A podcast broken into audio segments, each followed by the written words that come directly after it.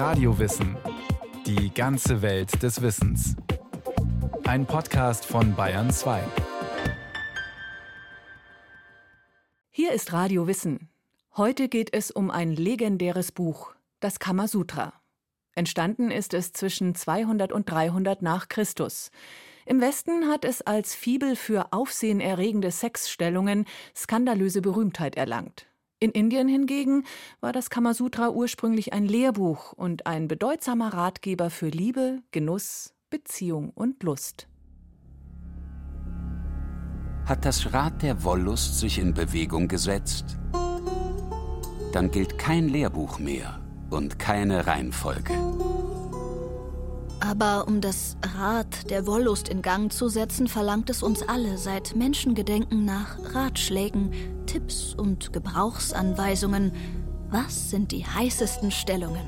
Was führt zu intensiveren Orgasmen? Reiterstellung? Löffelchen? Die Liebesbrücke? Die Schubkarre oder der Propeller der Leidenschaft? Sex sells. Schon immer und der zweifellos bekannteste Longseller in Sachen Liebe, Lust und Leidenschaft stammt aus Indien. Das Kamasutra. Kamasutra bedeutet so viel wie Verse des Verlangens oder Leitfaden der Liebe. Das indische Sanskritwort Kama heißt Liebe, Wünsche, Begehren. Das sinnliche Verlangen und seine Erfüllung. Kama ist der Eintritt des Ergötzens an den jeweiligen Objekten durch Gehör, Haut, Sehen, Schmecken, Riechen unter der Herrschaft des Geistes in Verbindung mit der Seele. Mit Kama befasst sich eine jahrhundertealte indische Tradition von Lehrwerken über die Erotik, die Kamashastra. Der allererste Kamashastra, Wissen über das Verlangen und wie es gestillt wird, stammt von Nandi, dem heiligen Stier und Türhüter des großen Gottes Shiva. Nandi beobachtete Shiva und seine Gemahlin Parvati tausend Jahre bei ihren Liebesspielen und schrieb alles in ein Buch mit tausend Kapiteln. Kamashastra befasst sich mit Beziehungen in nahezu allen Abstufungen, von der ersten Annäherung bis zum Ende. So auch das berühmte Kamasutra. Obwohl es bei uns zuallererst mit einer Unzahl körperverbiegender Möglichkeiten der Liebesakrobatik assoziiert wird, so ist es doch weit mehr. Gerade das Kamasutra zeigt die gesamte Fülle der indischen Kultur. Indien, ich würde sagen, ex India lux. Aus Indien kommt das Licht der Kultur und das Kamasutra ist ein Glanzpunkt. Das Kamasutra behauptet nicht nur innerhalb seines Genres den Rang der Einmaligkeit, weil das Kamasutra weit mehr als Sexpositionen und Stellungen beim Koitus beschreibt, sondern es ist im Grunde ein Kompendium über den Menschen, über die Körperlichkeit, über Sexualität, aber auch über Psychologie. Und es ist ein Lehrbuch der Verführung. Und es ist gewissermaßen weltgültig und transkulturell und transhistorisch, denn es werden die Dinge behandelt, die den Menschen am meisten interessieren. Sechs, Luxus, ich würde sagen Wein, Weib und Gesang. Dr. Renate Sayed ist Privatdozentin für Indologie unter anderem mit den Schwerpunkten indische Philosophie und Kulturgeschichte, Upanishaden, Gender Studies und Indiens drittes Geschlecht. Die Inder haben schon sehr früh in vorchristlichen Jahrhunderten eine Liebeswissenschaft entwickelt. Und das Kamasutra, das ja in der zweiten Hälfte des dritten Jahrhunderts nach Christus ungefähr entstanden ist, also damit 1800 Jahre alt ist, hat eben diesen wissenschaftlichen Werdegang zusammengefasst. Über den Autor des Kamasutra ist nur wenig bekannt. Die indischen Autoren treten immer hinter ihren Werken zurück. Aber wir wissen, der Autor heißt Vatsyayana Malanaga er kommt aus der brahmanischen Kaste. Er war Brahmane, er war Gelehrter. Und er selber spricht davon, dass er dieses Buch ganz nüchtern und ganz geistig klar geschrieben hat, weil er an diesem Zeitpunkt als Autor schon asketisch lebte. Also er sieht sich als Wissenschaftler, aber er kam natürlich aus der privilegierten Schicht der indischen Intelligenzia. Vatsyayana Malanaga legt bei seiner Zusammenfassung der Liebeswissenschaften eine erstaunlich moderne Perspektive an den Tag. Der Mensch ist ein sexuelles Wesen, er muss diese Sexualität ausleben, er soll sie verfeinern, sonst ist er nur ein Tier. Kein Wunder, dass das Kamasutra in der westlichen Welt von Anfang an als skandalös galt. Hier wurde seit dem Mittelalter von den Kirchen unerbittlich und entschieden bekämpft, dass sexuelle Befriedigung für das Wohlbefinden des Körpers von ebensolcher Wichtigkeit ist wie die Nahrungsaufnahme. Wie es im Kamasutra heißt, wie man beim Kochen üben müsse, um vollendete Gaumenfreude durch raffinierte Würzung zu erreichen, so müsse auch die Liebeskunst erlernt werden, um höchsten Genuss zu erlangen. Deshalb beschreibt Vatsyayana detailliert, ausführlich und sorgfältig die Möglichkeiten sexueller Stimulierung und Befriedigung.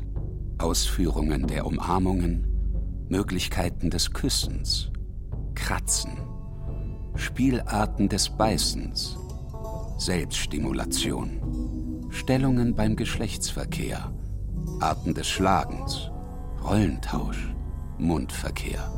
Und das Kamasutra erteilt Ratschläge zur Annäherung an ein Mädchen. Ebenso wie zum Umgang mit ehebrechenden Frauen. Vatsyayana erteilt Kurtisanen Ratschläge, wie sie Männer vor Lust verrückt machen und nach Strich und Faden ausnehmen können und sogar wenn gar nichts mehr hilft? Anwendung von Aphrodisiaka, Wegen zur Penisvergrößerung, der Wiederherbeiführung verlorener Liebesfähigkeit, diversen Rezepten. Die ersten Europäer, die mit dem Kamasutra in Kontakt kommen, die viktorianischen britischen Kolonialherren, schwanken dementsprechend zwischen Grauen und Faszination die Faszination überwog. Es ist zu nennen der große Orientalist und Weltreisende Sir Richard Burton, der Tausend eine Nacht übersetzt hat, aber auch das Kamasutra. Und das Kamasutra kam dann mit anderen indischen Texten in der Mitte des 19. Jahrhunderts nach Deutschland. Und im prüden Deutschland wurden dann zum Beispiel diese sehr sexuellen Passagen noch ins Lateinische übersetzt. Und äh, die berühmte Ausgabe von Richard Schmidt einem deutsch-österreichischen Indologen, hat bis heute diese Passagen in Latein. Es war im Grunde die sexuelle Befreiung in den USA in den 50er Jahren, 60er Jahren mit dem Kinsey Report. Äh, und dann natürlich die Hippie-Bewegung, die einen neuen, frischen Blick auf Indien hatte, die dann dieses Buch aus der europäischen Schmuddelecke zog. In Indien war es nie in einer Schmuddelecke. Und dann erlebte das äh, Kama Sutra geradezu explosionsartig eine Entfaltung. Das Kamasutra kam auf Deutsch in der Ausgabe von Richard Schmidt erstmals 1897 heraus. In einer vollständigen modernen Übersetzung von Klaus Mylius ist es im Reklam Verlag erschienen. Um Koitusstellungen geht es in dem Werk übrigens lediglich in einem von insgesamt sieben Hauptkapiteln. Erstens Allgemeines. Zweitens auf den Geschlechtsverkehr bezügliches. Drittens auf die Verbindung mit einem Mädchen bezügliches. Viertens auf die Rolle der Gattin bezügliches. Fünftens auf die Gattinnen von anderen bezügliches. Sechstens Prostitution. Siebtens auf Geheimmittel bezügliches. An den Beginn seines Kamasutra stellt Vatsyayana Ausführungen über die Purushartas, die erstrebenswerten Lebensziele des Menschen. Die in Altindien dominierende Morallehre dient einem dreifachen Ziel und lehnt dabei weltliches Streben, sei es nach Lust und Verlangen oder nach Wohlstand, keineswegs als unmoralisch ab. Im Gegenteil. In der Kindheit strebe man nach Erlangung von Wissen und anderem materiell Verwertbaren und nach Liebe in der Jugend. Im Alter nach Tugend und Erlösung. Die zentralen hinduistischen Tugenden Dharma, göttliches Gesetz, Moral, Konvention und das eigene Gewissen. Artha, Wohlstand und Reichtum, Einfluss in Beruf und Gesellschaft, Eine Pflicht für den Hindu, denn Artha ist unerlässlich für die Erfüllung eines moralischen Lebens. Karma. Sexualität, Lust, Verlangen, Vergnügen, sinnliches Genießen. Wenn etwas wert ist, getan zu werden, so ist es wert, gut getan zu werden. Das Leben des Menschen dient einem dreifachen Ziel: dem Streben nach dem Guten, Dharma, dem Nützlichen, Artha, und Karma, dem Angenehmen. Wodurch die drei Güter zu erlangen sind. Oder zwei. Oder auch nur eines. Diese Tat vollbringe man, aber nicht eine, die die zwei anderen vernichtet. Das heißt, das Streben nach einem der drei Ziele soll nicht den Blick auf die anderen beeinträchtigen. Und deswegen stand Sexualität immer im Interesse der indischen Denker und der indischen Wissenschaftler. Allerdings vergaß man darüber nie, wie ja allgemein bekannt ist, die Spiritualität. Indien ist ein Land der Spiritualität, des Wissens, der Erkenntnis, der yogischen Praktiken. Die sollten aber eigentlich erst in späterem Lebensalter eine Rolle spielen. Erst nach Dharma, Artha und Karma geht es um das vierte und letzte Lebensziel, Moksha, die Erlösung. Man strebe im Alter nach Tugend und Erlösung und nach Liebe in der Jugend. Die Jugend beginnt mit 16 und dauert bis zum 70. Lebensjahr. Die Hindus glaubten immer, dass der Mensch eine sexuelle Lebensphase haben sollte und musste und die sollte auf die höchste Kulturstufe gebracht werden, körperlich, geistig und ich möchte mal sagen, ja, vom Vergnügen und vom Eros her. Das Kamasutra ist ein erotisches Lehrbuch, nicht nur sexuell. Ein Lehrbuch, das sich mit Karma, einem Hauptwert einer idealen Lebensführung, widmet. Anders als etwa das Christentum hält der Hinduismus Lust und Sexualität nicht für die Wurzel des Bösen, die an der Vertreibung des Menschen aus dem Paradies schuld ist.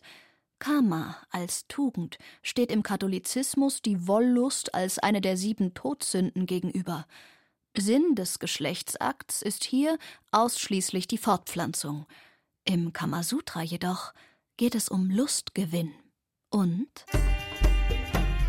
da es keinen Unterschied der Gattung gibt, wird beiden Partnern eine ähnliche Wonne zuteil. Dennoch bemühe man sich bei der Frau, dass sie zuerst die Liebeswonne erreiche. Es geht im Kamasutra also nicht nur um die männliche, sondern auch um die weibliche Lust. Etliche der ausgeführten Sexstellungen dienen so vor allem dem Ziel der Frau, einen Höhepunkt zu bescheren. Das Kamasutra versorgt Männer wie Frauen mit Verführungstipps. Für die christlichen Kirchen und die westlichen Gesellschaften erschien das Kamasutra damit zunächst schlicht und einfach als widerwärtige Verführung zur Sünde. Ein Urteil, das auf einer anderen und lange vollkommen unverstandenen Perspektive des Hinduismus auf die Sexualität beruht. Der Hinduismus hat von Anfang an die Sexualität als eine große menschliche Kraft verstanden, aber auch als eine Kraft, die von den Göttern ausgelebt wird. Der Hinduismus ist die einzige große Religion, die Göttinnen kennt die als Shaktis, als Energien, als Kräfte gelten. Und äh, man kann sagen, dass zahlreiche Mythologien ich möchte mal sagen, den kosmischen Urknall, wie wir ihn kennen, als den Sexualakt zwischen dem Gott Shiva und seiner Shakti, äh, der Göttin Durga, beschreiben. Das heißt, Sexualität hat in Indien sogar eine religiöse, eine mystische, eine mythologische Konnotation. Uralte Konnotationen, ohne die der Blick des Kamasutras auf die ganze Welt von der Warte der Sexualität aus undenkbar wäre. Denn Vatsyayana geht wie seine Zeitgenossen davon aus, dass alle Wissenschaften, auch die Sexualwissenschaft, auf die Veden, also die ersten heiligen Schriften der Hindus, zurückzuführen sind. Schriften, die der Überlieferung nach nicht von Menschen verfasst worden sind. So heißt es in der Schöpfungsgeschichte des vedischen Rigveda, niedergeschrieben um 1500 vor Christus. Im Anfang war Finsternis in Finsternis versteckt. Das eine wurde durch die Macht eines heißen Dranges geboren. Über dieses kam am Anfang Kama, das Liebesverlangen, was des Denkens erster Same war. Das Verlangen, Kama, erscheint hier als die Quelle und der Ursprung aller Dinge. Als Gott personifiziert ist Kama sogar direkt dem Schöpfergott Brahma entsprungen. Als Kama einen seiner Blütenpfeile auf den in tiefer Meditation versunkenen Shiva abschießt, verbrennt ein Blick des in seiner Ruhe gestörten Gottes den Störenfried zu Asche. Ruhe jedoch fand Shiva danach keine mehr, bis er Parvati zur Frau nahm. Da durch den Tod Kamas aber alles Begehren und alle Liebe von der Erde verschwand, bat Parvati, die auf die Wonnen der Lust nicht verzichten mochte, Kama das Leben wiederzugeben. Kamas Körper aber blieb Asche. So wurde Kama zum körperlosen Gott, der von da an überall unbemerkt im Verborgenen seine Macht ausüben konnte. Parvati aber wurde Shivas göttliche Gemahlin, und aus ihrem Liebesspiel ging Kumara hervor, der später den mächtigen Dämonenfürsten Taraka besiegte. So war Kama, das Liebesverlangen, verantwortlich für die Heilung der Welt. Sexualität kann göttlich sein. Das zeigt dann der Tantra, der im Westen auch oft missverstanden wird. Und das Göttliche kann sexuell sein. Das sehen wir auch an den großen Tempeln in Nordindien, in Khajuraho, die über und über bedeckt sind mit erotischen Szenen wobei auch göttliche Paare gezeigt werden. Also Indien hat einen ganz anderen Blick auf Leben und Sexualität, aber auch auf Spiritualität und Erlösung. Einen Blick, den uns das Kamasutra recht umfassend vermittelt. Zugleich bietet es ein kulturelles Panoptikum des dritten Jahrhunderts nach Christus in Nordindien, beschreibt das luxuriöse Leben des Urban Playboy dieser Zeit. Das Kamasutra birgt eine Fülle von sozialgeschichtlichen Informationen über die Struktur des Beamtenapparates, die Lebensweise der Asketen und Hochzeitsbräuche. Dabei offenbart es eine sehr tolerante und moderne Perspektive. Die dritte Natur hat weibliche Form und männliche Form. Dabei möge der weiblich Veranlagte die Kleidung, Sprechweise, Natur, Sanftheit, Hilflosigkeit und Schamhaftigkeit einer Frau nachahmen. En passant und selbstverständlich berichtet Vatsyayana vom dritten Geschlecht, unter dem Bisexuelle, Homosexuelle, Transsexuelle, Intersexuelle und auch Asexuelle zusammengefasst werden. Detailliert beschreibt das Kamasutra die psychologischen Merkmale der verschiedenen Gruppen außerhalb des binären Geschlechtssystems. Eine Witwe aber, die ihren Sinnen erliegt und wieder einen wohlhabenden, tugendhaften Mann findet, die ist eine Wiederverheiratete. Ein Zitat aus dem Kamasutra, das die spätere reaktionäre Haltung im Hinduismus Frauen gegenüber konterkariert, die in der freiwilligen Witwenverbrennung traurige Berühmtheit erlangte. Alle Belege für den fortschrittlichen und weltoffenen Blickwinkel des Kamasutra dürfen nicht darüber hinwegtäuschen, dass das Werk natürlich nicht für die normale indische Gesellschaft sowie herkömmliche Ehen des dritten Jahrhunderts repräsentativ ist. Denn die Inder unterschieden ganz stark zwischen einer ehelichen Sexualität, die der Zeugung von Kindern, vornehmlich Söhnen, dienen sollte, und einer Vergnügungssexualität, die man mit der Kurtisane auslebte. Und diese Wellness-Sexualität in ihrer ultimativen Verfeinerung, das beschreibt das Kamasutra. Die Wellness-Sexualität des Kamasutra basiert auf einer neuen Methode des Verfassers Vatsyayana, der Feldforschung. Eines der Ergebnisse, der sechste Hauptteil über Kurtisanen und Hetären, stellt die realistischste und ausführlichste Schilderung dieser Thematik in der gesamten Sanskrit-Literatur dar. Mein persönliches Lieblingskapitel ist also eigentlich das sechste Kapitel, in dem sich der Autor an die Kurtisanen richtet. Das ist unglaublich pragmatisch und witzig und ich würde eigentlich jedem, der sich mit dem Kamasutra beschäftigt, nicht unbedingt diese komplizierten Listen von Kussarten, Beißarten, Schlagarten äh, und so weiter empfehlen, sondern lesen die das sechste Kapitel, wie Vatsyayana dort den Kurtisanen den Tipp gibt, wie werde ich ihn los in zehn Tagen. Bei seinen Vorkehrungen zum Liebesgenuss zeige sie Nervosität. Bei einer Umarmung rasche Beendigung durch eine im Ärmel befindliche Nadel. Wenn sie gewahrt, dass er ermattet ist, dann erfolge eine Aufforderung an ihn. Erweist er sich dann als unfähig, breche sie in Gelächter aus. Ist er aber imstande, so zeige sie keinerlei Wonne. Aus seinen Worten greife sie absichtlich. Die Kurtisanen waren relativ frei in der Wahl ihrer Freier, aber sie lebten ja in Häusern zusammen. Sie waren eigentlich die einzigen freien Frauen im alten Indien. Sie waren gebildete Frauen, sie konnten Sanskrit, äh, sie konnten Poesie, sie konnten Musik und Tanz. Und von daher gesehen müssen sie faszinierende Frauen gewesen sein, auch wenn sie dann eben nie in den fragwürdigen Genuss der Ehe kamen. Und äh, ihre Kinder gehörten ihnen auch selber, weil der Galan, der Freier, war ja verheiratet. Und äh, hier sieht man, die indische Kultur war patriarchalisch, sie ist es bis heute. Aber hier haben wir autonome, reiche, kluge, gebildete Frauen, Künstlerinnen, die genau wissen, wie sie mit Männern umzugehen haben. Und das ist zeitlos witzig. Das Kamasutra verkörpert bis heute einen Meilenstein in der Geschichte der Literatur.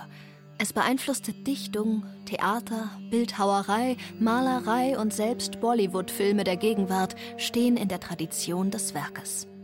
Es gibt kaum einen nicht religiösen Text. Die Bibel hat natürlich eine größere Verbreitung, aber es gibt kaum einen nicht religiösen Text, der sich weltweit und so lange als Longseller, als Bestseller, als World Seller verkauft hat wie das Kamasutra.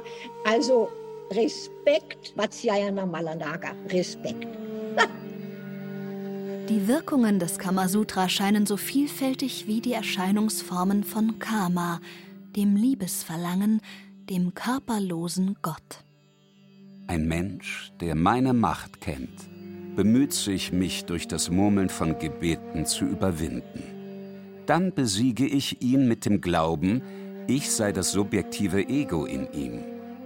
Wenn ein Mensch mich durch Askese überwinden will, dann erscheine ich als Askese in seinem Sinn und verhindere so, dass er mich erkennt.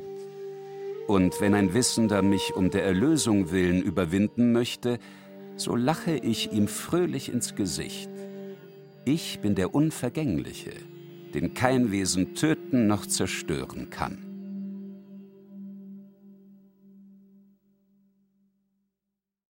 Frank Halbach über das indische Lehrwerk der Erotik und den heute noch spannenden Beziehungsratgeber für Mann und Frau, das Kamasutra. Wer sich für weitere Lehren aus Indien interessiert, ein Blick in die Upanishaden, Geheimlehre der Veden, lohnt sich genauso wie auf die alte Gesundheitslehre Indiens, Ayurveda, das Wissen vom langen Leben als Podcast-Folgen bei Radio Wissen.